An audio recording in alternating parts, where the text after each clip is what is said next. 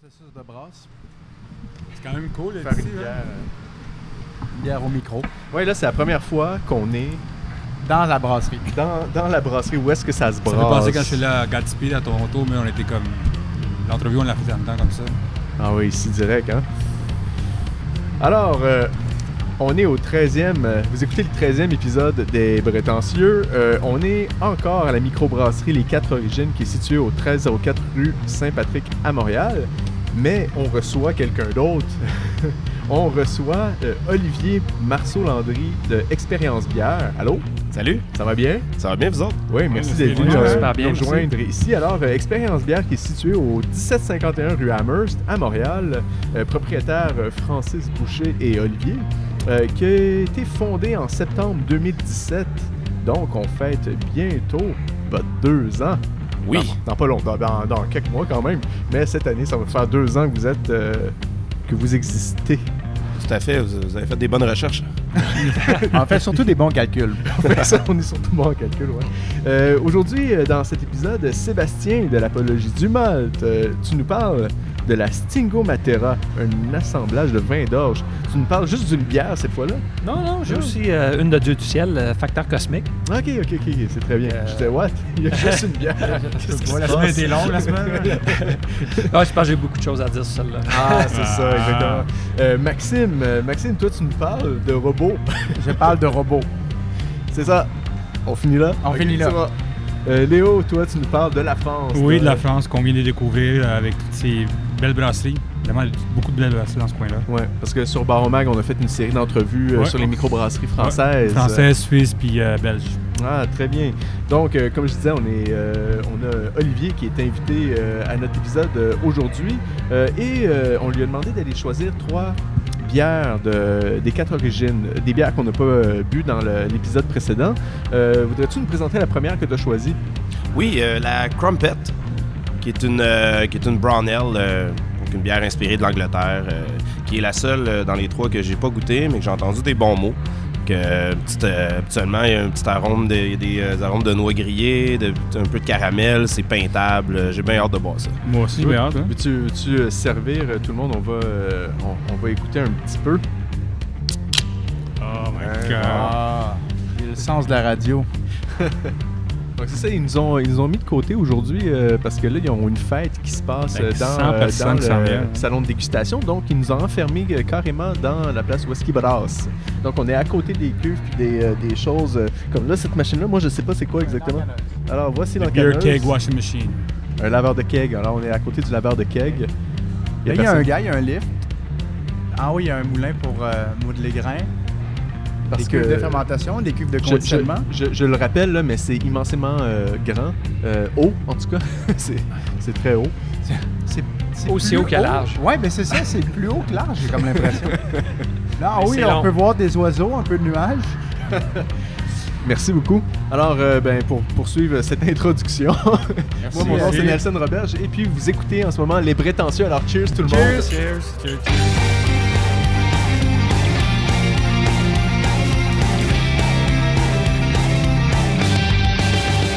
Alors, je vous laisse sniffer et goûter et dire euh, vos impressions comment de, on- de, de la crumpette de... de... Je, je sais pas trop c'est quoi le, le style, mais ça il me semble que ça goûte anglais un peu. C'est British, man. Oui, oui, brown ale, euh, brown ale anglaise. Ça, je l'ai goûté euh, l'été passé, ouais. Comme un goût de noyau, hein, ça? Non, plus c'est de caramel, je trouve. Ouais, ouais, Caramel, Caramel, mais euh, euh, il y a une ah. belle buvabilité. euh. Oui, Ah, super bonne. C'est pile sur le style. là. Puis souvent, les brown ale, qu'est-ce qu'ils font? Que moi, j'aime pas tant, c'est que la finalité de ces bières-là sont souvent très sèches ou amères. Mais elle est comme. Elle est douce, c'est bien. Euh, limite peut-être aqueuse, mais ça fit euh, Ouais, Ça- le, ouais, le ça bitter va. ressort bien quand même. le, le bitter dans le sens anglais. La petite amertume à la fin, là, Ah. sèche. Là. Mais pas tant que ça, quand même très. euh, très doux. Ah, Est-ce qu'on va avoir une bataille dans le jello? Je pense que oui, parce que ouais. Ah, ça, ça dépend des palais parce que moi non plus, je, je On ressens pas vraiment d'amertume. Il y a quand même un beer de jello. washing ici, là, du bac. Euh, fait qu'on va passer dans le, le- le concret de- de- du podcast. Alors, enchanté, bienvenue. Euh, on va parler un petit peu des- d'expérience bière. Euh, donc, euh, euh, toi et Francis, vous connaissez depuis longtemps? Oui, Et euh, vous avez- de- depuis depuis l'âge de 6 ans, j'ai ici sur ma, Euh, oui, en fait, on, ouais, on rentre pas dans les détails, mais on se connaît depuis l'âge de 4 ans. Ah ben, Oh my ça, God. ça va plus loin. Euh, oui, bon, on a fêté nos 30 ans d'amitié à l'ouverture de la boutique. là. Fait que Petite Ah. histoire cute derrière. Ben oui, oui, c'est ça. Euh, comment commencer de, de partir une business avec son meilleur chum? Ou de quelqu'un qu'on connaît? C'est peut-être pas ton meilleur chum à cause que tu le connais depuis longtemps, mais Euh, oui, oui. Mais c'est- disons que c'est du cas par cas. là. Je pense pas que je peux parler pour tous euh, les plus vieux chums ou les meilleurs chums, mais euh, c'est du cas par cas. Mais tu sais, Francis puis moi, on avait tellement vécu de choses que ça me faisait pas peur. c'est ça. Parce Ah que ouais. on s'entend, euh, s'incorporer avec quelqu'un, c'est un peu comme se marier. Que c'est euh, pour le meilleur et pour le pire. Vous étiez rendu là.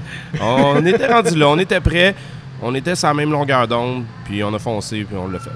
Puis euh, la, la passion, la passion de, de- de la bière, de la micro, euh, les deux, vous l'aviez? Oui. Euh, c'est comme ça que vous avez dit, hey, est-ce qu'on se part une business ensemble? Ça serait quoi? Ou est-ce que di- vous êtes dit, hey, on aimerait vraiment ça partir une- un dépanneur de microbrasserie ensemble? Oui, ben il faut avoir, il faut avoir la, la passion, ça c'est sûr. Il faut être prêt à travailler beaucoup. Puis il faut être un peu fou. Euh, partir un magasin, mettre l'argent euh, qu'il faut mettre là-dedans sans savoir exactement si ça va fonctionner, il faut être un peu fou. Parce qu'il y a beaucoup d'affaires à savoir quand tu te pars un- un- une entreprise comme la tienne. Il y a le, il y a le, le- le- le- Ben, les le tags, permis, le permis permis, d'alcool, euh, des, des- des choses comme ça. Donc, Ouais. ça, ça a été quoi le, le plus dur de, de partir? C'est des, des affaires que vous, vous avez aucune idée puis que vous êtes dit, oh, OK, c'est ça, OK. Si j'avais un conseil à donner à quelqu'un, ha, check ça avant. Euh, ouais, euh, ben écoute, euh, moi je connaissais bien le, le processus. euh, je l'avais déjà fait. Euh, c'est- en fait, c'est mon deuxième magasin. Ah, OK. Euh, le, le- Ça a bien été. On l'a fait euh, comme il faut. là. C'est que c'est compliqué un peu avec la régie parce qu'il faut que tu prouves que tu as 3000 dollars de nourriture périssable euh, avec des photos dans un magasin qui a de l'air fini pour faire la demande de permis. Puis ensuite, tu attends, si tu fais bien tes affaires comme on l'a fait, tu attends peut-être 4 semaines, 5 semaines, puis tu as l'obtention du permis. Mais pendant ce temps-là, ben, tu continues à construire le magasin. Fait qu'il faut que tu fasses une maquette du magasin très, très, très rapidement avec de la nourriture. Puis, euh, puis ensuite, en attendant le permis, là, tu, peux, euh, tu peux continuer à peaufiner ça. Donc, tu dois avoir de la nourriture avant d'avoir de la bière? Eh oui. Ah, OK. Pourtant, Ça, la, c'est- la bière, ça nourrit pourtant. la bière, ça nourrit pourtant. Vous avez des, sand- des faux sandwichs aux œufs, des trucs comme ça? ou- Ah non, mais tu sais, des, des sacs de chips, puis euh, des saucissons, des affaires, euh, des sauces piquantes, des, euh, des trucs, euh, tout ce qui est comestible. là. OK. Ça, ça veut dire, Olivier, que Expérience Bière, il a ouvert quatre semaines sans avoir de bière. Non, non, pas du tout. Non, non, on a, euh, on a ouvert quand on avait notre permis. Là. Neuf jours après, euh, Fait que c'est un local barré avec 3000 pièces de bouffe dedans. ah, et plus. Mais euh, oui, oui, puis euh, on n'avait pas encore les frigidaires comme euh, quand on a fait la demande de permis avec la nourriture. Fait que ça nous a laissé le temps de faire rentrer les frigidaires, d'installer ça, Ok, puis ok, ok. faire les derniers travaux. Là. Qu'est-ce que qu'est-ce qui vous aurait euh, sauvé du temps ou, ou, euh, de, bon euh, j'imagine que d'avoir 3000 pièces de, de bouffe périssable c'est un obstacle que, que vous auriez pu vous passer. C'était prévu dans le budget, on l'a donné Ah, à un ok. organisme communautaire. Ah oui, OK. Ouais, ouais, euh, on savait pas combien de temps on allait attendre. C'est, périssable. Il y a Ben des oui. trucs assez périssables rapidement. Puis, c'est Donc, ça. maintenant- que je trouve que la, la- la- la procédure du gouvernement est bizarre, mais bon. Mais maintenant, est-ce que vous tenez encore des produits de bouffe? Ouais, ben on est obligé de tenir un 3000 Vous êtes obligé. Ok, c'est ça, euh, tout le temps, tout le temps. Il doit tout ouais. le temps avoir ça qui, qui, qui reste là. Ouais, Ok, c'est ok, 3000 c'est bon. et plus, puis euh, il faut pas que ça dépasse tes, euh, tes articles non comestibles. Euh, de trouver un local maintenant, ça c'est un autre des défis. Ah, ça, ça c'est le plus gros défi dans le processus. Puis vous avez réussi à trouver quelque chose de, de pas mal? Est-ce que vous êtes content? puis on a longtemps hésité entre plusieurs locales. Puis tu sais, avec le recul, on est bien content d'avoir choisi celui-là. Ben, les autres locales aussi ils étaient cool, là. mais euh, les, euh, c'est, c'est vraiment l'étape la plus difficile. Comme là, vous êtes euh, sur Amherst, qui est un peu au-dessus d'Ontario. On est entre Ontario et Maisonneuve. Ouais, on est au coin de Robin. en euh, dessous, ok. Mais c'est mon ancien hood là-bas. Moi, j'étais Ah oui, moi, j'étais Logan Visitation. Ah, ouais. ben c'est ça. Je, suis- je suis resté sur Saint-Timothée, juste à côté. Bon, exactement. Donc, c'est juste en bas du parc La Fontaine aussi. C'est Ah non, un c'est beau coin. Hey, moi, j'étais juste. Mais euh, quand tu regardes pour un local, c'est quoi le, premier critère que tu dois surveiller pour, euh, pour le type d'entreprise, euh, comme un- une épicerie fine? là? Ça dépend des entrepreneurs parce qu'il y en a beaucoup qui se sont installés euh, dans, des, euh, dans des rues transversales à, à des rues commerciales puis dans des coins plus tranquilles. Nous, c'était important d'être sur une rue passante Euh, si on pouvait à une lumière, ce qu'on a réussi à faire. Puis euh, il faut aussi regarder la grandeur du local. Euh, Est-ce qu'il y a possibilité de faire un backstore? Est-ce que la, est-ce que la séparation entre le, plancher et le backstore est déjà fait? Ça sauve du temps, pas besoin de faire. C'est des critères comme ça. Est-ce qu'il y a une porte sur le côté ou en arrière pour les livraisons? Euh, y a-tu une cave pour stocker des trucs plus à, plus à long terme? Euh, des trucs comme ça, là. Y a-tu un, un peu de soleil? Euh, Ouais, non, mais c'est ça, parce que c'est quand même ton environnement de travail. Fait que tu veux quand même être dans un endroit qui, qui te plaît, là. Oui, puis il y a une autre affaire aussi. euh, les façades des magasins sont pas toutes faites quand- pareilles. Puis euh, tu moyen de faire une vitrine où euh, il y, a- il y a des magasins que tu peux pas faire une vitrine. Ouais. Euh, où tu peux en faire une petite. Puis euh, nous autres, on est bien entourés. On a un de nos amis qui est directeur artistique en cinéma qui nous fait nos vitrines. Puis on, on commence à être renommé pour Ah ça. oui. Fait que on- on cherchait quelque chose qu'on pouvait faire une vitrine aussi. Ben, Ah, c'est génial ça. ben, c'est un bon moyen de communication. Ouais, ouais. là. Le passant qui passe ouais. devant puis qui voit la vitrine, lui, il est attiré. euh, Ouais, comme ouais, il y a une- des gens qui Comme un papillon de nuit, c'est une lumière. Ouais, c'est ça. Il y a des gens qui rentrent c'est juste pour nous dire hein? ça. Ah, ben ouais. C'est une très belle boutique euh, en passant. Je suis déjà allé euh, quelques fois. Merci. Qu'est-ce que j'ai beaucoup aimé, c'est qu'il y a vraiment beaucoup de frigos. C'est comme tout le mur, là, c'est des frigos, des frigos. euh, Ouais. Souvent, dans d'autres endroits, tu vas avoir beaucoup de tablettes. Ouais. Et on sait qu'il y a des bières qui ont besoin euh, D'être au froid. d'être au froid pour euh, garder leur fraîcheur, les, les IPA.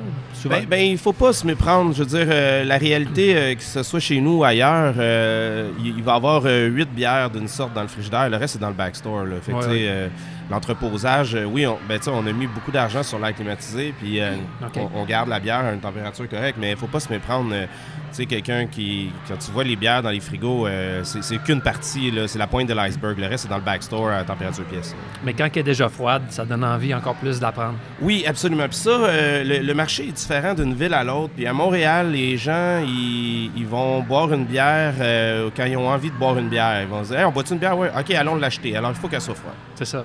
En banlieue, c'est différent. Les gens vont s'acheter de la bière la fin de semaine pour deux semaines. Ils vont la mettre dans le frigidaire à la maison.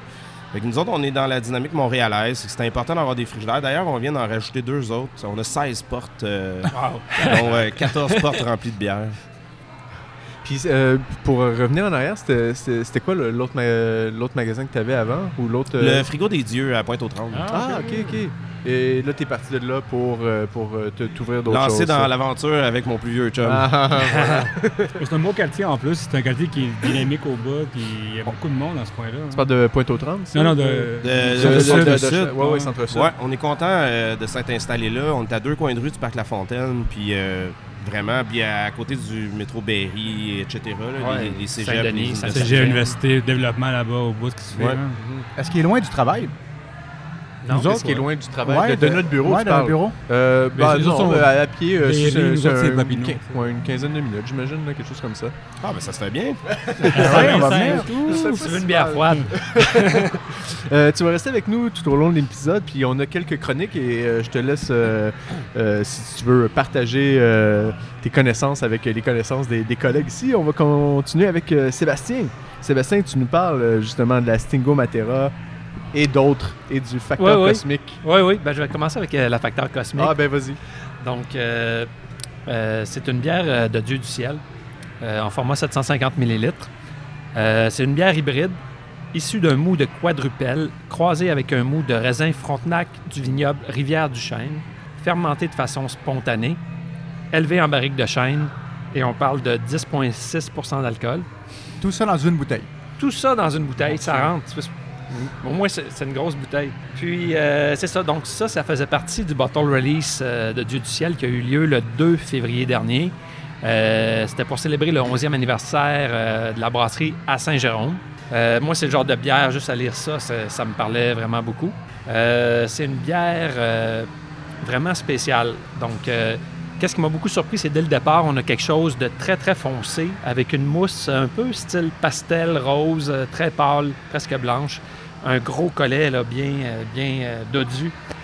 Euh, la bière, par contre, quand tu la prends puis tu la tournes un peu à la lumière, là, elle devient. euh, quand la, la lumière la traverse, c'est vraiment rouge, là, euh, rubis, là, très, très, très vif. Si vous voulez voir une photo de ça, j'ai pris la peine de mettre les deux photos sur, sur mon site parce que je trouvais ça vraiment impressionnant. Tu regardes la bière, tu te dis, hey, c'est une bière noire.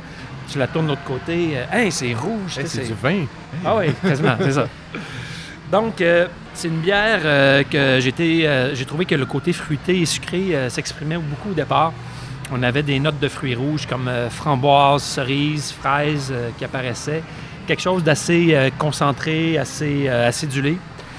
Après ça, tu as l'aspect vineux tout doucement qui se fraye un chemin jusqu'à nous, avec les saveurs de raisin qui, rentrent en jeu. Ça apporte avec, ça des notes plus sèches, plus boisées. Ça vient un petit peu couper euh, le côté sucré de la bière. Ça vient un peu tout balancer.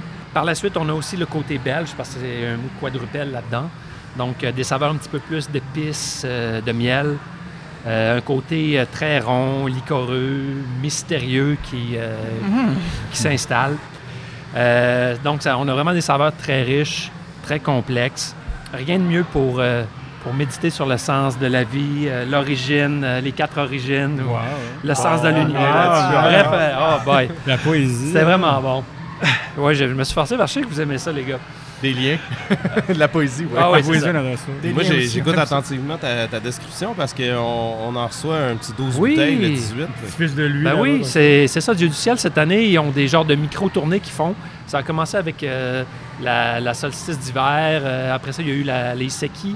Là, maintenant, c'est en ce moment, c'est la- cette bière-là, le facteur cosmique, qu'on retrouve à quelques endroits. Donc, euh, regardez ça sur... c'est vraiment dans les prochaines semaines, ça En se fait, passe. c'est ça ma question, c'est est-ce que est-ce qu'on peut trouver cette bière-là? Parce que tu nous parles tout le temps Oui. de bière, puis à chaque fois, c'est une licorne. Ça n'existe Euh, pas à part Il dans faut, ta aller à, main. il faut aller à Saint-Jérôme pour ça. Ouais, ça. Non, non, non, ben, Il ben, apporte comme le corps dis, mort. euh, il- Ils vont en avoir à Euh, Expérience scoop, Bière. euh, le 18 avril, euh, Oui. dans l'après-midi, on en reçoit 12 bouteilles. Oui. Ça va être une par personne. Puis premier arrivé, premier servi. Oui, je Ça pense se que en 5 minutes. Puis c'est pas pire, on va juste la vendre 75 Donc, euh, c'est une De blague. toute façon, Ali, qu'est-ce qu'on va faire? C'est qu'on on sort l'épisode après le 18 avril. C'est nous qui va aller l'acheter. C'est- intelligent. C'est- Bon, déjà, on a quatre personnes là, qui vont en prendre. C'est ça, je pense qu'il y a quatre ou cinq endroits comme ça spécialisés qui, qui en vendent. Bref, ça, je dirais que c'est une bière un peu extraterrestre, dans le sens que ça va un peu dans toutes sortes de directions. Euh, je, je connais pas vraiment une autre bière euh, que je pourrais euh, vraiment dire si c'est dans le même style. Par contre, pour vous aider à vous guider, euh, il y avait peut-être euh, certaines euh, Rouges des Flandres, Oud Brune, euh, un mélange de quadrupel aussi et de peut-être solstice d'été. C'est comme un, un mix de ça. C'est pour ça que le Et- terme hybride, ouais. pour moi, c'est parfait pour décrire cette bière-là. Ben c'est ça. Est-ce que la question c'est est-ce que c'est une bière? Ben- c'est un c'est un produit issu d'un Ben, Il y a, y a- base il y a de du mou de, de quadrupel, du mou Ouais. de, Ben, de raisin ouais, c'est juste des bières mélangées. Là, fait que c'est Mais il y a du vin, tu me disais? Non, c'est le mou- c'est c'est la- un mou de, de vin de raisin Ok. Frontenac à, à la base. qui est fermenté euh, spontanément. Ouais, je pense que le terme hybride vient, euh, Ah oui? vient exactement répondre à ta question. Ouais. Euh, Puis le nom aussi, facteur cosmique, une bière spontanée, c'est c'est l'air un peu qui vient se déposer dessus. Donc, je sais pas si c'est ça qui voulait dire un peu le nom, là, comme la poussière, les éléments de l'air qui viennent se déposer sur la bière. Puis si, euh, si je me trompe pas, on dirait bien euh, Jean-François Gravel dans la vie de cosmonaute. euh. Oui, hey, j'avais pas remarqué ça, c'est génial. Il y a tout le temps des liens. Moi, je suis sûr que tu sais, je vous Ah, avais, dit un lien par rapport à une canette de. Euh, je me rappelle plus. là, il arrose son plan de, de raisin. Ouais, disait que Il y avait c'était des peut-être des zombies. employés. Je- là, c'est- ouais. Il y avait tellement des caractéristiques, les, les- les personnages, je me suis dit, ça doit être des employés qu'il y a là-dessus. C'est, La canette de Donham, où est-ce que c'est des zombies? Euh, Ouais, Je sais la pas, bon, ils sont tellement, ils sont tellement personnalisés. Ouais, il y a la- quelque la- chose, je suis sûr que c'est. La jugement. La jugement de Ouais. ouais. Ouais. Donc ça ici, ouais, clairement, un petit bonhomme. euh, Donc, euh, j'ai succombé Oh à son charme. Puis c'est une bière qui demande quand même à, à être apprivoisée un petit peu. Puis euh, c'est ça. Je vous souhaite de pouvoir vous la procurer. Good, super.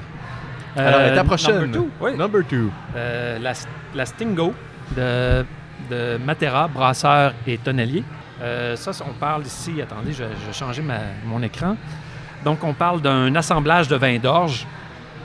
On a 10% d'alcool. Bon, donc on est dans, dans les bières, euh, dans les bières fortes. Euh, c'est une bouteille de 500 ml. On parle d'un assemblage de vin d'orge parce que c'est composé à 90% d'un vin d'orge. Euh, on a une levure euh, norvégienne euh, Kvik, qu'on a parlé un petit peu dans un Ouais, épisode les précédent podcasts. ouais.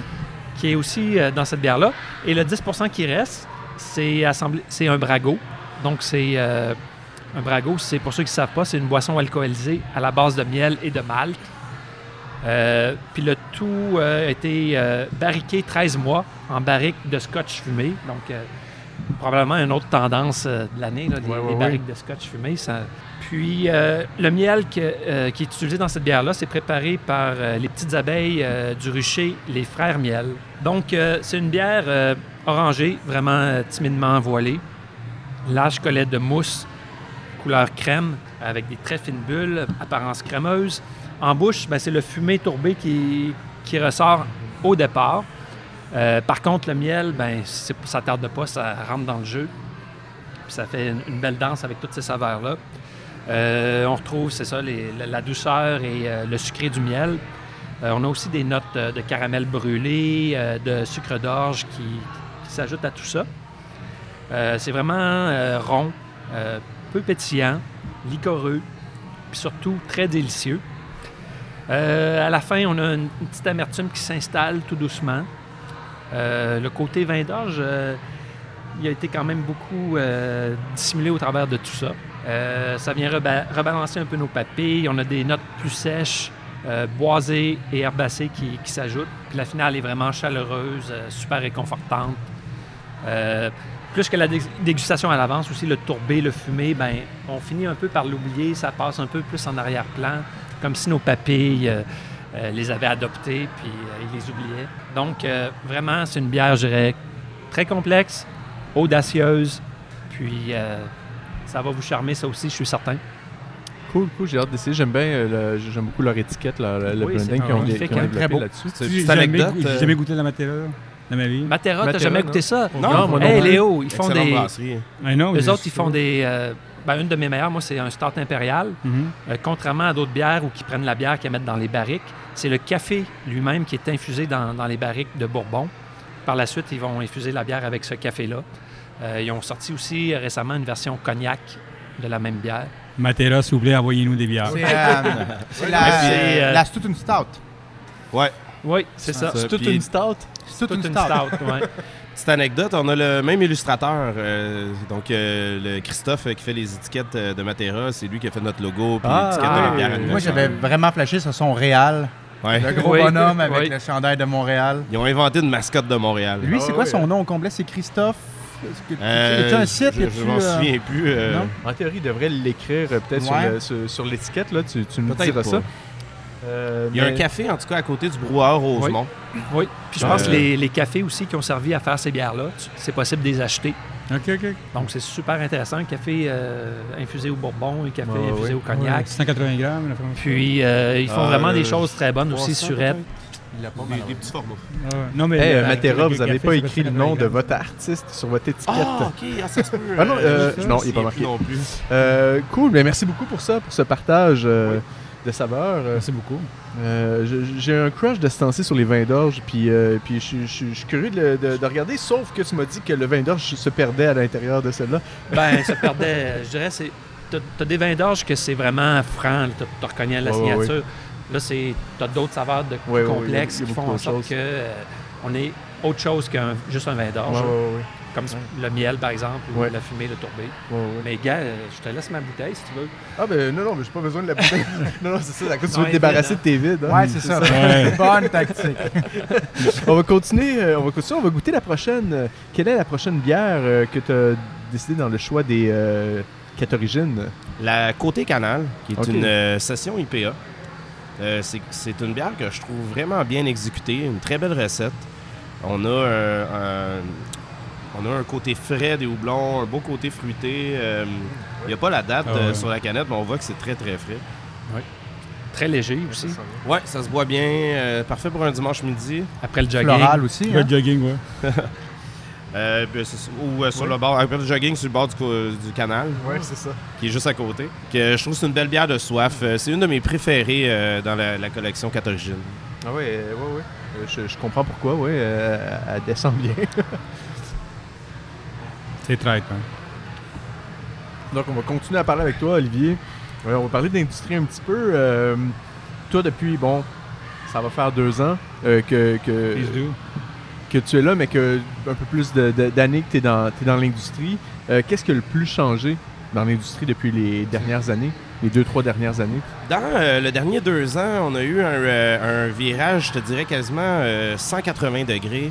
C'est-à-dire que depuis. Moi, je, je travaille dans la bière depuis 2012. Puis on courtisait les brasseries et là, euh, là, là, ça vient de shifter. euh, c'est les brasseries qui nous courtisent. Le marché, euh, l'offre et la demande a switché. là. On a- on a- dans les derniers deux ans, on a franchi ce gap-là. Puis là, ben, on trie. On trie les brasseries à la boutique. Je sais, c'est peut-être pas tous les magasins qui font ça, mais bon, nous, on essaie de, de tenir ce qu'il y a de mieux. puis, puis les brasseries veulent être sur nos tablettes. Alors, euh, dans les deux dernières semaines, je me fais donner entre 10 et 15 bières par semaine pour goûter.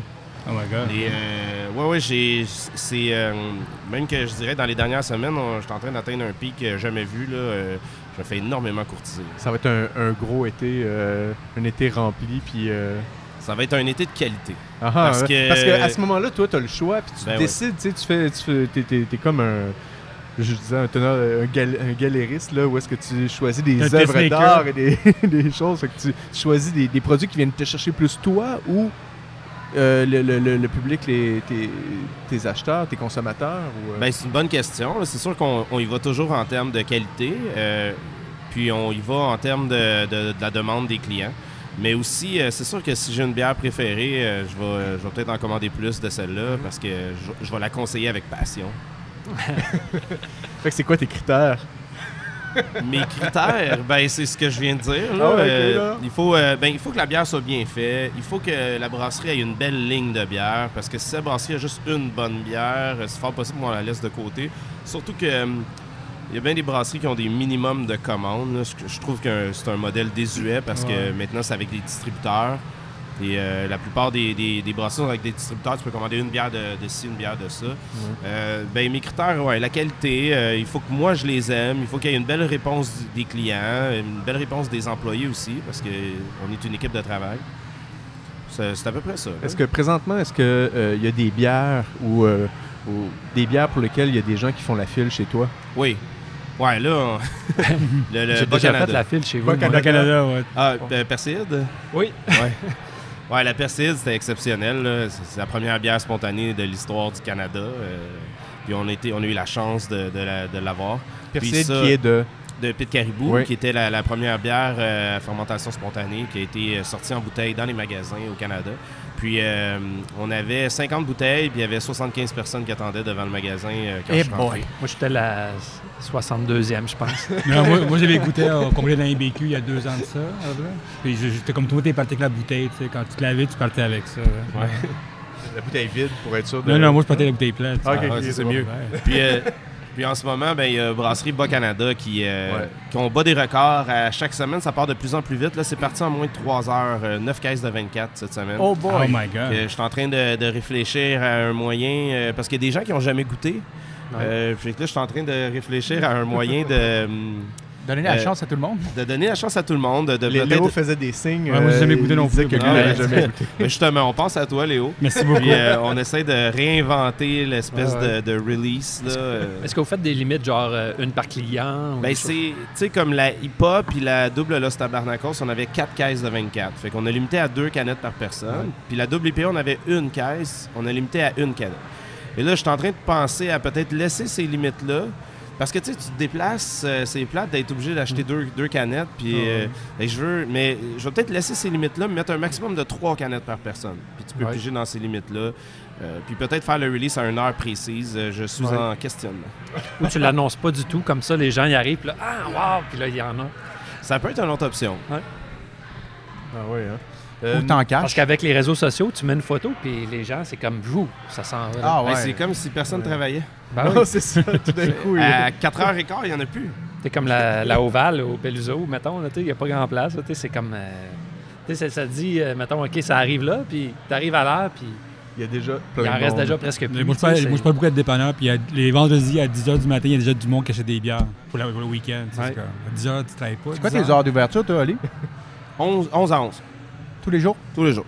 Ah du, du- le- du lundi au lundi. Du lundi au lundi. Ou du dimanche au dimanche, selon ton point de vue. Oui, c'est ça. Euh, une autre affaire qu'il y a dans, dans, dans les dépendances, c'est les bouteilles vides. C'est Ah oui. un, un- un gros, euh, ben, c'est un gros enjeu. Euh, Ouais. oui, c'est sûr. À partir du moment que tu acceptes que ça fait partie de ta réalité, euh, ça va. Mais tu sais, c'est la moitié du backstore, une partie de la cave, euh, du, beaucoup de triage, euh, tous les formats dans des caisses différentes. Euh, L'arrivée de la canette est comme une bénédiction. Ouais, ouais.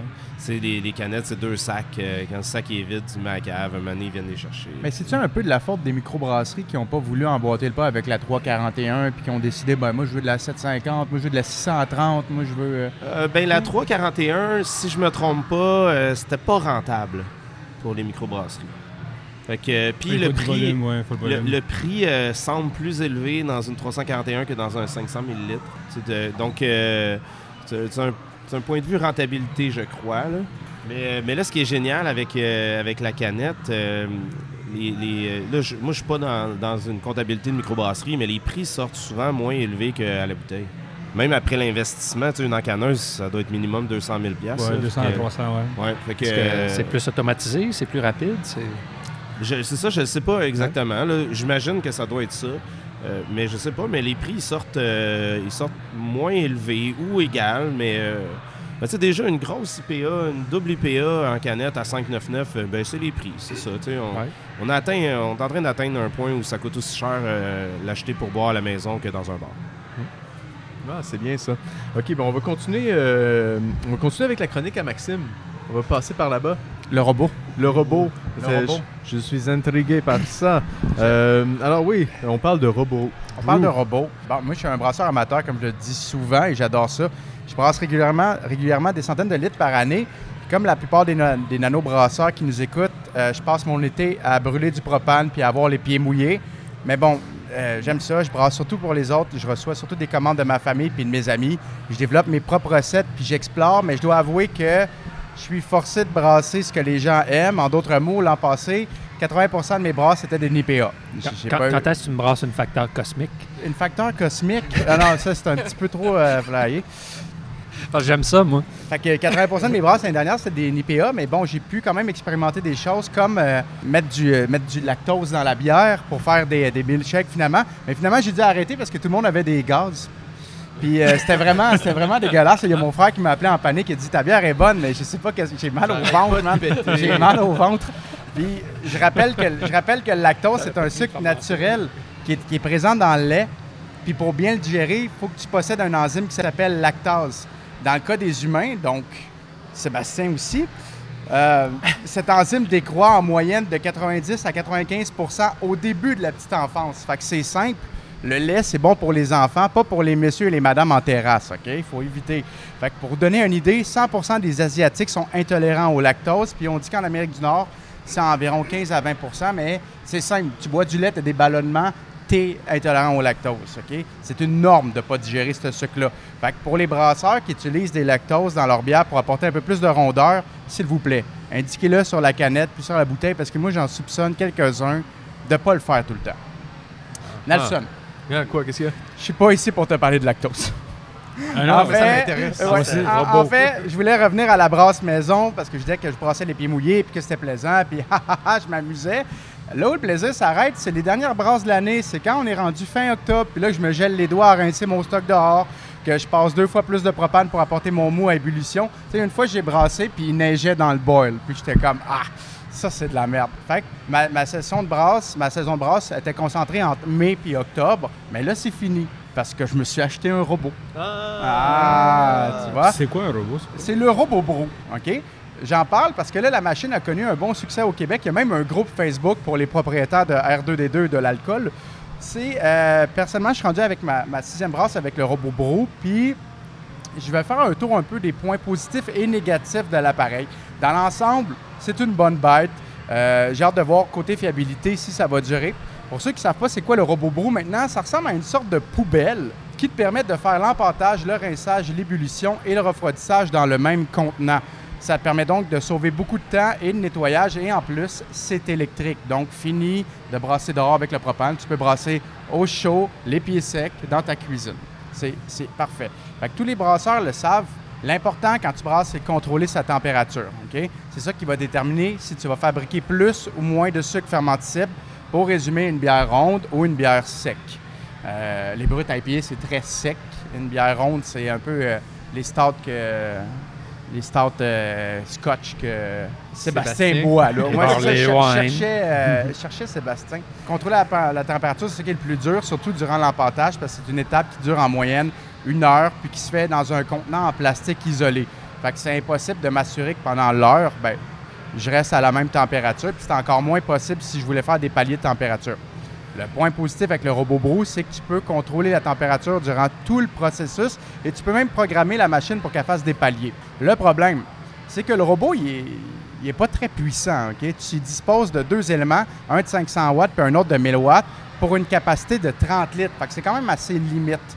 Euh, tu peux faire fonctionner les deux éléments en même temps puis avoir une puissance de 1500 watts, mais c'est pas recommandé, surtout durant l'empâtage, parce que tu risques de, caraméliser finalement les sucres qui sont au fond. Donc, tu peux attendre facilement une bonne vingtaine de minutes pour gagner seulement quelques degrés. Il existe un jacket en néoprène que tu mets sur ta machine pour qu'il conserve mieux sa température, puis qui, en fait, il chauffe plus vite. Mais le, Chris de jacket, qui est back off order depuis deux mois. OK?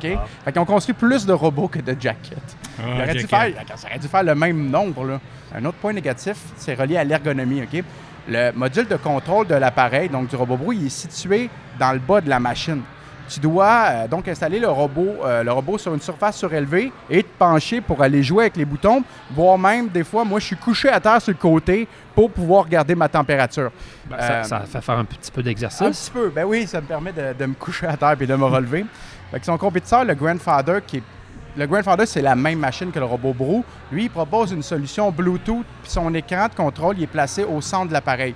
C'est mieux, mais il faut débourser 1000 dollars pour un Grandfather, puis seulement 500 dollars pour un robot. Fait que c'est comme un peu un mal puis un- pour un bien. Aussi, faites attention à la version du robot que vous achetez. La version 3, la plus récente a subi un update dernièrement. Ils ont changé le module de contrôle. Donc, assurez-vous qu'en l'achetant, vous avez le robot Brou version 3.1. OK? Parce que l'ancienne version, donc la version 3, euh, il y avait un problème d'étanchéité puis un problème de court-circuit. Ça peut être très, très choquant quand tu brasses une bière puis qu'à la dernière minute, poup, ben, il arrête de Un fonctionner. court-circuit. là. Il y a ouais. un court-circuit. Un problème euh, Ouais. choquant, court-circuit. Ouais. Bravo pour le jeu de mots. Méchant robot. Est-ce que c'est c'est comme euh, Apple un peu où est-ce qu'ils vont euh, changer des affaires pour que ça soit plus compatible puis que tu achètes d'autres affaires puis des choses comme ça puis que Je reviens plus tard un peu. Je reviens plus Il y a tard un ton peu. jacket déjà. Ben là, il y a le jacket déjà, puis je trouve ça plate que le jacket ne vienne pas avec, là, mais bon.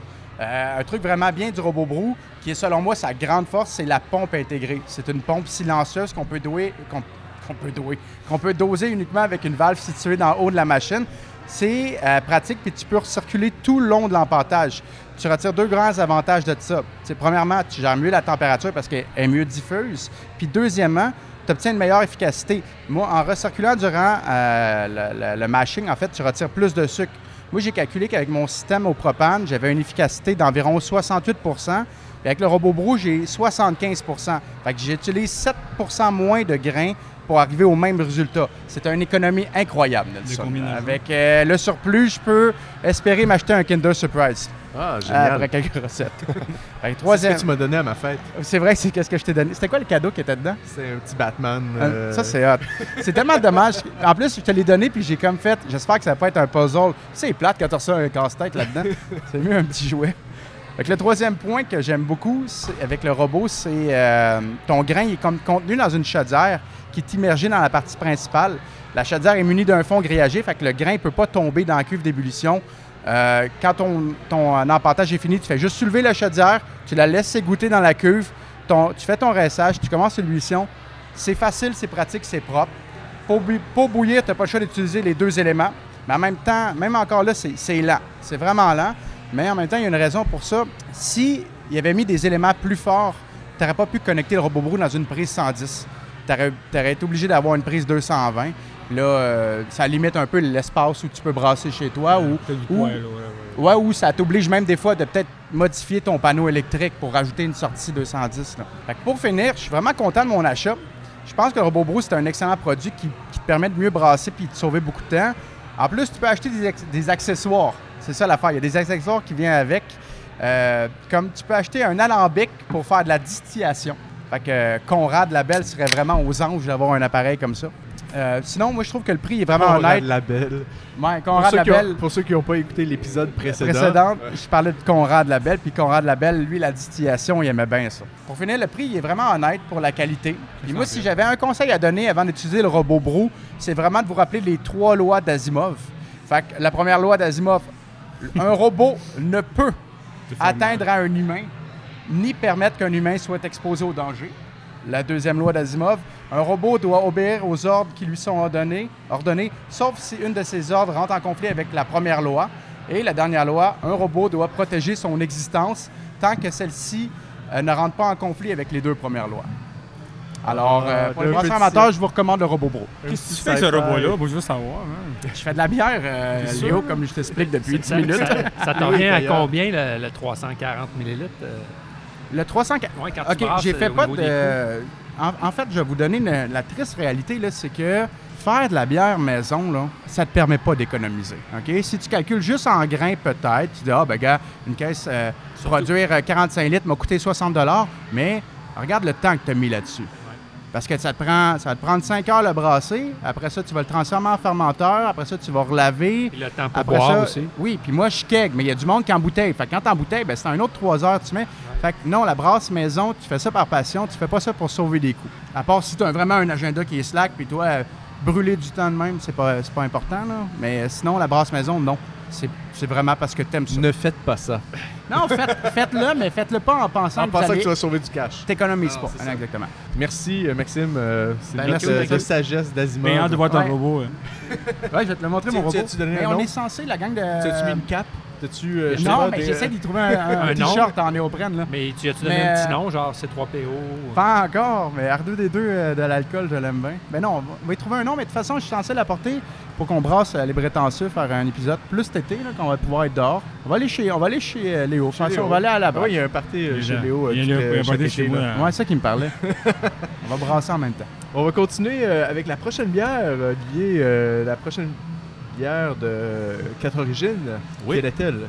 Euh, opération. Donc, euh, on est avec quelque chose de nouveau que je connais pas beaucoup. En fait, je connais pas du tout. Euh, les double IPA, mais houblonnés avec des, euh, des houblons cryo. Euh, J'imagine que c'est des houblons qui ont été euh, complètement euh, gelés, là. euh, mais j'ai aucune idée. Moi, qu'est-ce que j'en comprends, Oli? C'est Yakima Chief qui sort ça. Je sais pas s'il y a d'autres compagnies, je vais pas dire n'importe quoi, mais les, en fait, avec un processus de cryogénisation, ils réussissent à conserver mieux les huiles essentielles. Ah, Puis c'est des houblons qu'on utilise seulement en, en dry up, donc pas dans le boil, pour vraiment aller chercher les, les huiles essentielles comme j'ai un blanc, la messilène qui est. euh, c'est-tu la la messilène? myrcène. La mécène, qui est un- une, Qui des est, huiles, euh, les, une des huiles les plus présentes dans le houblon à environ 70 Il y en a, il y en a d'autres aussi, mais j'ai pas les, j'ai pas les noms même de Donc, même la, en la- tête, la là. petite illustration sur euh, la canette, Ouais. euh, ben, c'est des, euh, des houblons qui sont sur une table d'opération. Et puis, euh, puis euh, c'est ça, ils ont des petits masques. euh, C'est des petits. Il n'y a pas de sang. il y a pas de sang. Il y a pas de sang nulle part. C'est congelé. Très bonne Ça sent observation. pas congelé. Alors, euh, Mais vous goûtez. l'avez goûté? Qu'est-ce que, qu'est-ce que vous en dites euh? Moi, je l'adore. Je l'ai bu hier euh, par hasard. Puis super. Hmm. Ouais, je suis pas sûr que j'irais jogger après une canette de ça, par exemple. Ah, Ah, non, Non, mais euh, puisque, euh, puisque tu parles d'huile essentielle, là, on le voit, il y a un côté gras et fruité là, hum, qui est caractéristique des huiles essentielles dans les IPA. Oui. Que, euh, ben, c'est très bon. Ouais, c'est... Puis on n'a pas le côté. on- je trouve qu'on a moins le côté explosif des houblons, on a plus euh, le côté euh, gras et fruité. Là. Ouais. Ben, c'est ça, on n'est pas... euh, on n'est pas trop dans le tropical, c'est, Exact. c'est ailleurs, là. On est vraiment dans une salle d'opération. Non, mais c'est mangue, pêche, euh, un Ouais. petit côté. Je euh, sais pas si la, je sais pas si c'est la, la couleur de la canette euh, mauve, là, mais moi, je... C'est quoi, la, la lavande, tu sais, on dirait que j'ai un peu Du des- des lilas. notes comme ça, ouais. Mais c'est psychologique, peut-être? ouais, ou à floral, cause tu de la couleur, ouais. psychologique, là, mais... Ouais, parce que moi, je suis plus dans les, euh, les fruits tropicaux Ouais, ouais. oranges, là, comme pêche, mangue, je trouve. On va, on va continuer avec Expérience Bière. euh, c'est, quoi la force d'Expérience Bière?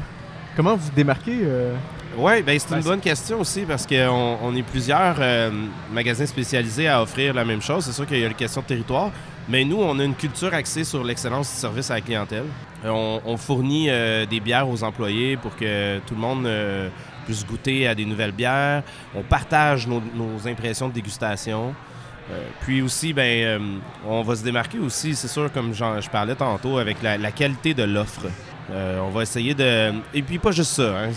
Mon cheval de bataille, c'est aussi des microbrasseries indépendantes. Tu sais, je veux dire, j'imagine qu'on peut les nommer, là, mais les, euh, ceux qui ont vendu à Molson puis Labatt. ben, On parle de Trou du Diable. on parle de Trou du Diable, d'Archibald, euh, euh, puis de, de, si t'appartiens à un gros consortium étranger comme euh, Micro de l'île d'Orléans, ben c'est bien dommage, mais tu seras pas vendu dans notre magasin. Euh, nous autres, on veut encourager euh, le, plus local possible. Tu sais, euh, Catorigine, c'est une des, microbrasseries les plus proches du magasin, puis on les pousse à fond. Il y a un poster de Catorigine derrière la caisse. euh. Fait que c'est ça. On essaie de pousser le local, d'avoir les, les valeurs à bonne place, puis euh, de garder la qualité de la bière très élevée, puis de bien servir les clients. Je pense qu'on s'en sort bien. On en parlait justement avec euh, Keegan de Cat Origin aux dernières, euh, la dernière émission, avec leur petit logo euh, Craft Brewery Independent. Oui. C'est une bonne initiative, c'est intéressant, c'est vraiment. Je- Ouais, ben tu sais, ça, là, c'est sûr qu'il n'y a, pas- il y a pas encore de- de- d'arrangement avec la- l'AMQ puis toutes les brasseries, mais tu sais, c'est supposé être un, un signe comme quoi ben, euh, t'encourages des petits entrepreneurs euh, qui, euh, puis que les profits, l'argent reste local. J'a- J'aime beaucoup votre nom parce que expérience, c'est vraiment ça la microbrasserie. Hein. Chaque bière, c'est un peu une expérience que Ouais. tu vis. Puis j'imagine que c'est un peu votre philosophie de faire vivre des expériences aux gens. Euh, oui, puis aussi, ben le, le backstory, l'histoire de fond de, de- de l'ambiance, du décor du magasin, ben on voulait que ce soit un peu le laboratoire des années 20. Euh, fait qu'on garde ça un peu euh, vintage avec une petite touche moderne. Fait que de là le mot expérience. Euh, on pourrait, on pourrait peut-être parler un petit peu, faire une petite parenthèse, mais par rapport à, à la DBSQ euh, détaillant de Ouais. bières spécialisées du Québec, euh, dont vous faites, j'imagine, partie, parce que... Ben depuis mardi. Depuis mardi, ah, c'est récent! Ben oui. Vous voulez se tatouer quelque chose. euh, Ouais, on s'est fait faire le même ouais. tatou, Francis et moi. non, mais euh, oui, une belle organisation avec, euh, avec beaucoup d'échanges, euh, des, des brassins spéciaux euh, qui se font faire ponctuellement. Puis les, euh, Puis la caisse de Noël aussi. la caisse de Noël, c'est un bon avantage. euh, tu sais, des achats de groupe, bref. Là, Ah Tu sais, ouais. une, une caisse de l'avant euh, qui, qui est déjà préfaite, ben, ça coûte moins cher quand tu le fais faire à la gang. euh, des, des sacs réutilisables, euh, des trucs comme ça. Puis, tu sais, euh, la DBSQ, c'est une jeune association euh, qui, qui se réinvente encore. Fait qu'il y a plein de belles choses qui vont s'en venir. Ben, Vous avez des, des bières exclusives juste à vous. là. C'est Ouais. c'est juste ceux qui sont membres qui peuvent Ouais. euh, la, la vendre. Comme là, ben nous, c'est depuis mardi. Mardi, dans le fond, on- pour souligner le lancement, on a reçu la, la WPA que les Grands Bois ont brassé. Donc, euh, un autre euh, beau produit signé Grand Bois. Là. On- Petit Prince, hein, c'est ça? Ouais, exactement. Les Grands Bois, ben, c'est pas compliqué. Tout ce qui sort, c'est bon. Puis c'est peintable. True, true, true. C'est peintable. leur Black IPA, elle est haute. toi. Je Ça, Mané, il va falloir appeler la rousse pour leur dire que ce mot-là, il existe parce qu'il est vraiment utilisé. Là. Buvabilité aussi, je sais pas si ça existe. Ça Euh, existe je pas pense non pas. plus. Mais Drinkability, je pense que ça existe. Ouais. Ouais. Puis c'est une traduction de, de libre de Drinkability. Puis peintable, ben, euh, c'est un peu comme. euh, c'est un peu pour le fun. C'est pour le fun. Euh, toi, bon, euh, on, on le sait, là, il y, a- il y a de plus en plus de microbrasseries, de plus en plus de produits par microbrasserie, tout ça. Donc, toi, vous, vous faites un choix, euh, t'en vois passer souvent. Euh, T'as-tu. euh, on, on aime bien le, le design graphique. Euh, Ouais. Est-ce que t'en as, toi, des, des coups de cœur quand tu les vois? Tu dis, oh, wow! Tu c'est moi, là, dans mes microbrasseries qui sortent des designs graphiques qui, qui viennent me chercher, là. Ben j'aime bien, euh, tu vois, nous, notre illustrateur, euh, on l'a choisi parce que c'est un dessin qui a de l'air d'être fait à la main. Euh, je sais pas exactement comment il l'a fait, mais au moins, il a de l'air d'être fait à la main. Puis, euh, tu sais, j'aime bien, j'aime bien euh, les étiquettes de la souche. Euh, de Limoilou, ton âme. C'est varié, mais on reconnaît la- une identité quand même dans ces illustrations-là. là. On les re- Tu un- le vois, tu dis c'est la souche tout de suite. là. Ouais, ouais, ouais. C'est le même illustrateur sur chacun des trucs, mais c'est rendu là qu'il y en a là. Je, je- 20 ans au moins. c'est il, il se surpasse là. C'est rendu. Euh, tu sais, Jean-Philippe Barbeau avec son, euh, son projet Épitaphe, euh, lui il a battu des records de C'est minimalisme. beau, hein. C'est- Ouais. oui, clairement. Ah, on a fait une entrevue avec lui, puis Ah ouais? je serais serais beau bout ce qu'il fait. euh. ah ouais, non, mais il est bon là. Puis, euh, mais là, tu sais, ces canettes ils font jaser parce qu'il y a rien. Il y a rien. Il y a un nom. Ouais, puis, euh, mais oui. ça se démarque? Ça se démarque. Je trouve qu'ils sont toutes belles euh, dans leur. euh, Il y en a que je trouve pas belles, puis je leur ai dit. Puis ils m'ont dit qu'ils allaient retravailler leur branding. Il y en a pas beaucoup. On veut des noms. Fait que tu peux avoir de l'impact. Ouais, bon. j'aime mieux, mieux pas dire non. non. Mais ouais, euh, les, euh, les étiquettes, là, ça, ça rend les, euh, les étalages, les frigidaires super beaux. Euh, ils surpassent dans ce domaine-là. Je trouve ça vraiment le fun que le, le visuel aille aussi avec la qualité du contenu. Il y a, euh, dans mes recherches ici, là, que Maxime il a fait, on parle, on parle euh, bon, vous avez, vous avez beaucoup de produits. Euh, il, y a, y bon, il y a aussi le, le kombucha Ouais. qui, qui rentre beaucoup. Euh, il, y a, il y a le cidre, bon, il y a la bière, tout ça. Euh, y a-tu une tendance qui s'en vient? Y aurait-tu quelque chose là, qui, de- d'autre qui s'en vient aussi? Parce que lui, euh, Maxime, m'a écrit ici qu'il y avait le kéfir de fruits. Ouais. euh, Qu'est-ce que t'en penses de ça? Ben, je connais pas beaucoup ça. Il y a quelqu'un qui en faisait maison qui m'a fait goûter un année puis qui disait que ça dure vraiment pas longtemps. Je sais pas s'il y a un moyen d'en faire euh, commercialement pour que ça. Ben, ça il y en vend un peu dans les. longtemps. euh, C'est russe, puis ça le vend ça un petit peu dans les euh, dépanneurs. J'ai déjà vu ça. Ça commence des. Ah, Puis je m'en ai pas fait affaire encore. euh, Ben, c'est, c'est très, c'est très, Commercialement. j'imagine, euh, ouais, marginal encore. Là, et, Ouais. Le kéfir, c'est pas des Ben, yogourts, ça? Non. euh, Mais des non, yogourts il y a- kéfir, ça existe, des- c'est- ça ressemble beaucoup à un kombucha, en fait. euh. Parce que, tu sais, Kombucha, c'est à base de thé. Kéfir, c'est à base de fruits. OK, ben ça, je connais pas bien ça, mais tu sais, le, le, le, le- le- je veux dire, les Berliner Weiss, c'est fait avec la même euh, bactérie avec laquelle on fait le yogourt. Le lactobacille, Euh, il- ouais. Ouais, c'est ça. Il y a tous des petits, euh, des petits liens entre tout ça. Là. Mais c'est à cause qu'en fait, la question, on la portait parce que on- nous, on remarque une tendance vers les, tout ce qui est des aliments euh, fermentés. fermenté, Ouais. Fait que là, tu sais, on se demandait si toi, tu allais vers cette direction, tu sais, sans devenir une épicerie asiatique, là, puis avoir du miso. Mais est-ce que tu as d'autres aliments fermentés? Miso, c'est excellent. Ben, on a des saucissons puis du fromage. Ah! Là, tu vois? C'est c'est fermenté. C'est vrai. Puis on a du chocolat.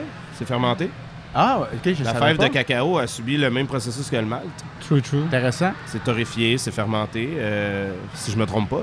Ouais, le café, ouais. Ouais, sûr, le mais euh, le café, euh, il y a tellement de café autour. On, on pense peut-être euh, se lancer dans le café. Donc, c'est- tous des trucs fermentés, ça? Donc, euh, expérience fermentation. Ben, café, café c'est pas fermenté, par exemple. Le café, c'est euh, part, torréfié. à- à part Oh, celui oui. avec le. Celui qui, qui, euh, qui mange, le, il mange le café de caca. Ah ouais. C'est fermenté, ça. Le café le plus cher au monde. J'ai jamais Ouais. goûté à ça, ça. Il, est fermenté dans le ventre, ouais. Dans le ventre du, du, euh, du rongeur. Le café caca. Le là, café caca, euh, ouais. Ouais. C'est vrai? Ah ouais? Ouais, ouais, c'est un vrai. petit Vous avez rongeur goûté? qui- Ouais, ouais, c'est un petit rongeur qui mange des grains de café, qui le chie, puis là, tu ramasses ces grains-là, puis là, tu fais le café un café avec. extrêmement C'est un, cher, un ouais. café qui, ça. a aucune Est-ce amertume. que et quelqu'un autour de la table a déjà goûté à ça? Oui, on a oui, déjà on goûté a ça. goûté, euh, ça se vend extrêmement cher. Ah euh, puis il y a des gens qui sont en train de développer le même processus de façon euh, en laboratoire pour que ça coûte vraiment rien là, en bout de ligne. Là. Ben oui, en fait, tu fais juste trouver les bactéries qui le font fermenter, puis tu le refais. Ouais, c'est C'est bon. Parce Ça, qu'il y a, ça une étape. ben, ben, il y a aussi des, des petits animaux qui se font euh, qui, qui se font prendre dans des cages puis qui sont utilisés juste à faire ça. C'est ordinaire un peu. Ouais, hein? c'est un petit. Ah, Ouais. J'imagine qu'on part après dans la forêt. Hein, Ouais, non, ça. il se promène, tu fais ta, ta récolte. il y a une période de récolte de caca. T'appelles la ville, j'ai des mulots chez nous, c'est les premiers gars, les premiers répondants, c'est eux. Cas, on a des discussions de intéressantes. Non, mais les tendances euh, qui s'en viennent, euh, ça arrive toujours par surprise. Euh, C'est sûr que nous, on se concentre beaucoup comme Butcha, c'est bien à la mode. Ouais. Mais tu sais, nos, nos amis euh, d'Espace Soublon à Laval euh, sont obligés encore d'expliquer c'est quoi un kombucha, alors que nous, on s'en fait demander à profusion. On est rendu avec une porte de frigidaire complète kombucha, une station de remplissage. Que... Ouais, ça dépend. Oui, c'est ça. euh, ça en- dépend des coins. Oui, c'est ça. Euh, à Montréal, bon, le monde sont, sont beaucoup euh, éduqués par rapport à c'est quoi, mais moi aussi, j'ai- bien des amis à l'extérieur qui n'ont aucune idée c'est quoi du kombucha. Pourtant, j'ai l'impression d'en voir tout le temps partout, puis que tout le monde sait c'est quoi exactement, là, mais... euh, C'est une boisson qui est, qui est moins sucrée que les boissons gazeuses. C'est euh, très rafraîchissant. Ouais. Euh, Il y, a- il y a beaucoup de, de controverses par rapport aux bienfaits de santé qui ont apparemment pas été prouvés, mais, mais si on s'en tient à- au côté rafraîchissant, côté non sucré, des, euh, c'est un peu vinaigré, c'est un peu sucré, tout dépendamment des, euh, des, euh, des maisons de kombucha. Il y en a qui choisissent la voie de, de sucrer légèrement pour enlever le côté vinaigré. Mais bref, d'un kombucha à l'autre, je trouve que c'est tout le temps bon. C'est cool, mais là, en canne, maintenant, c'est en plus. En bien, canne, ça. ouais, c'est cool, mais euh, euh, ben, il y a toujours l'avantage de pouvoir refermer le bouchon quand t'as pas fini ta bouteille. Là. Ah, pour les grosses bouteilles, oui, oui. Ben, même les petites, euh, tu te promènes en ben, tu te promènes, tu veux la mettre dans ton sac à dos pour la finir plus tard. euh, le, le bouchon est toujours pratique. La canette est sympathique, c'est petit, ça se boit bien. Puis ça ouais, fait ouais. Ouais. C'est c'est ça. C'est juste pour ça. Euh, on va, on va euh, faire une. euh, ben, on va passer à Léo. On va Bonjour passer à ta le collègue. Léo. Où est-ce qu'on va parler euh, de la France? Oui, nous autres, on, sur baronmac.com, on vient de découvrir la France. Depuis un bout de temps, On on, vient de découvrir la France. On savait bien. pas qu'elle existait avant. Oui, on savait pas. Mais ce qui est arrivé, c'est qu'il y a, il y a peut-être un mois de ça, je, je savais pas quoi faire de ma nuit pendant que j'écoutais la TV. Puis je me suis fait ami avec un brasseur en France où ce qui m'a parlé qu'il y avait 1000 brasseries en France que je savais pas. Puis que la France, ça commence tranquillement à, faire, de la, job là-bas. Qu'est-ce que j'ai fait? J'ai commencé à contacter beaucoup de brasseurs. Puis Baron, tout à coup, on a une section brasserie francophone sur la France, la Belgique puis la Suisse. Puis voilà, c'est ce qui se passe. Euh, en parlant un petit peu avec eux autres, on a découvert qu'en 2020, le poids de, en France, ça va être de 600 millions de dollars. C'est le côté de la, la France, le côté de la vente là-bas. 600 millions de dollars, c'est pas beaucoup d'argent en France parce que la France, c'est un gros pays.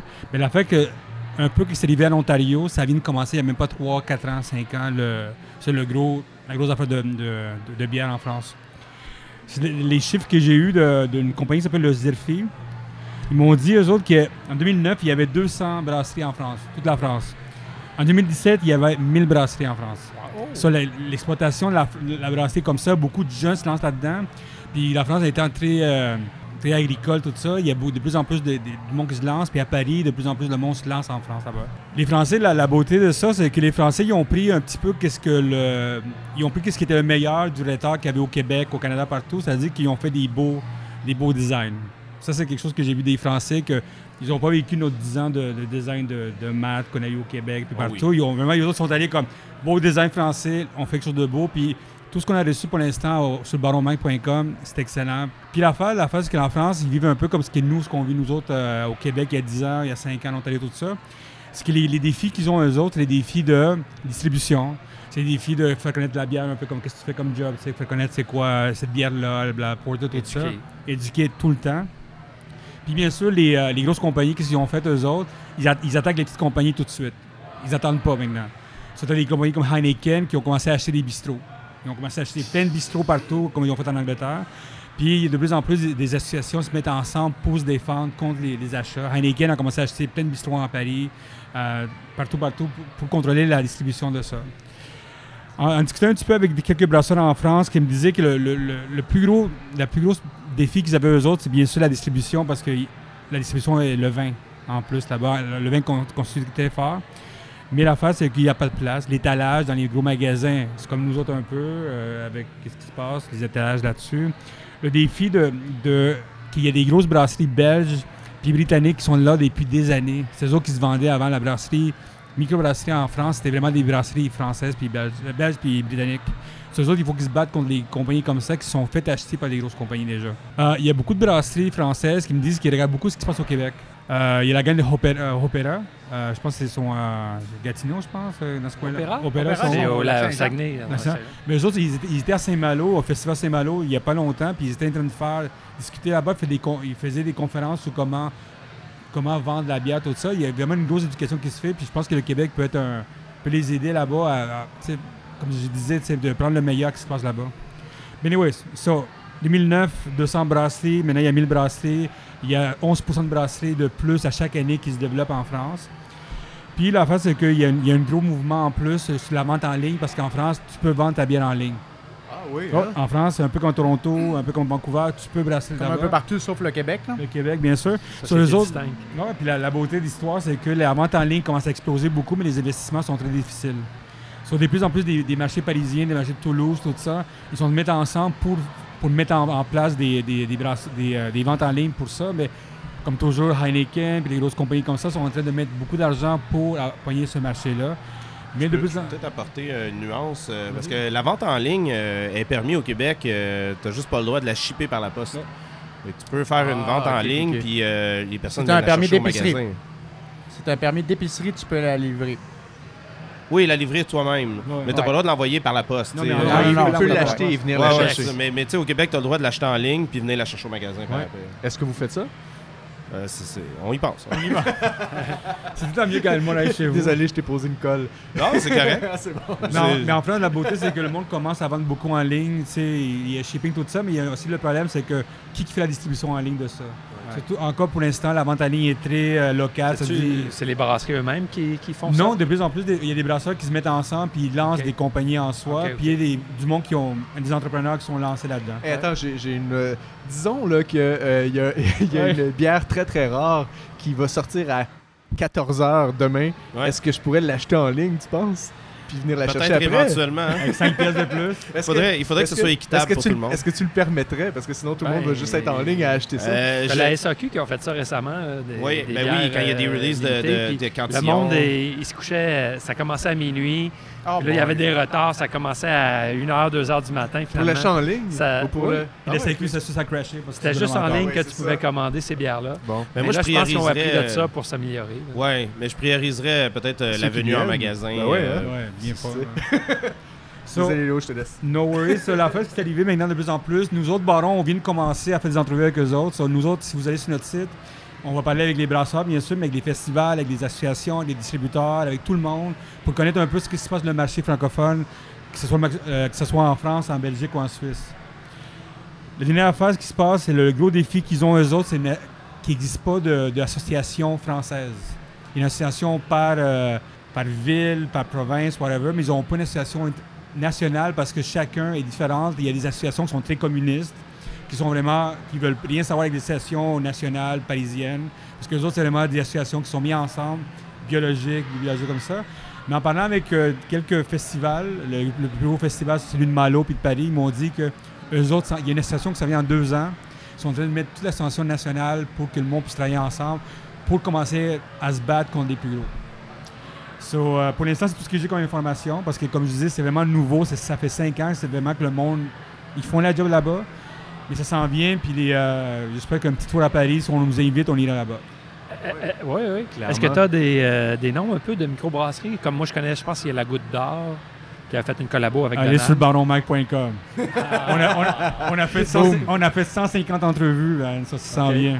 Euh, j'ai pas, euh, j'ai pas retenu le nom, mais j'ai un brasseur français qui est passé au magasin avant de prendre son avion, puis il venait d'aller faire une, une collabo avec Opéra. Justement, il s'était Ben, rencontré. c'est euh, c'est Malo, tout ce va. Ouais, c'est ça. Il s'était rencontré là-bas, puis euh, palpage Georges Jas, puis là, il était venu faire une collabo au Québec. Puis, by the way, il y a du monde de Lyon qui s'en viennent en, en juillet à Montréal.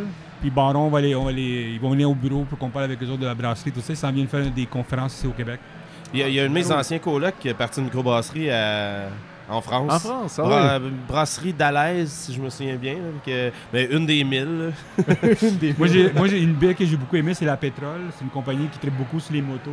Puis on a lancé une brasserie qui s'appelle Pétrole, ça. On dirait que C'est une bières joke. noires. C'est un peu joke, ouais. Puis vraiment, le logo, il est vraiment beau. C'est comme le pétrole. Euh, vendent l'équipe des stouts ou... Je Un sais pas, de liquide. De leur liquide. allez sur baronmac.com pour découvrir les brasseurs qui s'en viennent. Merci beaucoup Léo pour ça, pour cette info. Euh, on va conclure euh, l'émission euh, en- avec euh, Olivier en demandant euh, qu'est-ce qui s'en vient en 2019. Euh, des faillites? Il est failli, non, pour toi! non, mais non, ben disons que je, je dis ça euh, parce que il s'en vient beaucoup d'offres.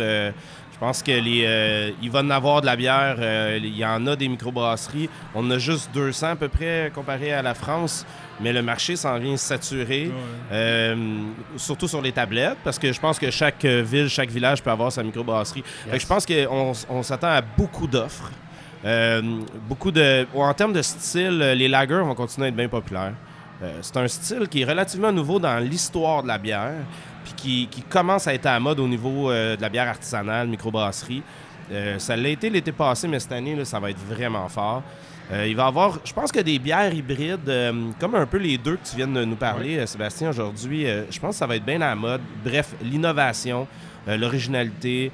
Je pense que les brasseurs essaient toujours de sortir des choses nouveaux. En Amérique du Nord, la nouveauté est super populaire. Des gosses aux fruits. Des, euh, encore les bières sûres aux fruits, là, que ce soit des gosses, des Berliner Weiss, euh, ça va être. euh, je pense qu'il va en avoir beaucoup. Euh, les IPA, les New England, chaque brasserie a sa New England, il n'y en a jamais assez. Euh, je pense que ça, ça va tourner beaucoup autour de de ça. collaborations en plus. En Les plus. collaborations aussi, ouais. Ok, laisse-moi refaire ma phrase, mais ma question, mais qu'est-ce qui va se passer de nouveau en 2019 pour l'expérience bière? Ah ah! 3 4 magasins la conquête du monde. Ben, on aimerait bien ça euh, en 2019, euh, si, si, euh, les astres sont alignés, ouvrir une deuxième boutique. C'est-tu dans les plans? Ben, j'imagine que tu fais pas ça euh, genre à deux mois, euh, à deux mois d'avance, là. C'est que vous, vous planifiez, vous aimez, vous Oh. regardez en ce moment des, des nouveaux locaux, des choses comme ça. Euh, on s'enligne vers ça. On s'enligne vers ça. Dans le même quartier ou euh, Juste à côté. euh, y a le local voisin est libre, on regarde ça. Euh, Il faut que tu non, viennes à- ben, faut viennes à Laval, mais ça fait longtemps que je te dis ça, viens pas chez nous. hein. ben, la, la- la- la localisation, c'est euh, le plus gros défi. De, de trouver un bon endroit. là. Vous avez des idées, euh, écrivez-nous. Euh, expériencebière à gmail.com. Ben, merci beaucoup d'avoir été avec nous durant euh, l'épisode. Euh, C'était c'était le fun de te recevoir et de jaser avec toi un petit peu. Euh, je vais faire une coupe de, de plugs. Euh, Le livre euh, Recettes de bière et industrie brassicole 2018 est encore disponible. Il nous reste quelques copies. Ouais. Euh, En PDF, il nous en reste pas mal, par exemple. en PDF, j'ai on en a regardé, là, le PDF, il en restait. Euh, donc, euh, n'hésitez pas à nous euh, aller sur baron, c'est baronmag. euh, point- euh, bigcartel.baronmag.com pour aller acheter votre copie. Sinon, la prochaine édition s'en vient pour novembre euh, 2019. Euh, vous pouvez télécharger l'épisode des Prétentieux sur iTunes, sur Spotify, sur Google Podcast. Allez nous liker pour savoir quand il y a des nouveaux épisodes. On- à date, on a commencé à prendre une. Euh, de, Un de bon quoi rythme, un, bon, rythme, là, de, à chaque deux semaines. Euh, Il y a un épisode qui sort. On va essayer de garder ça de cette façon-là. Euh, merci à tous d'avoir été là. C'était vraiment très cool. Puis ben, à la prochaine. Cheers, tout le monde!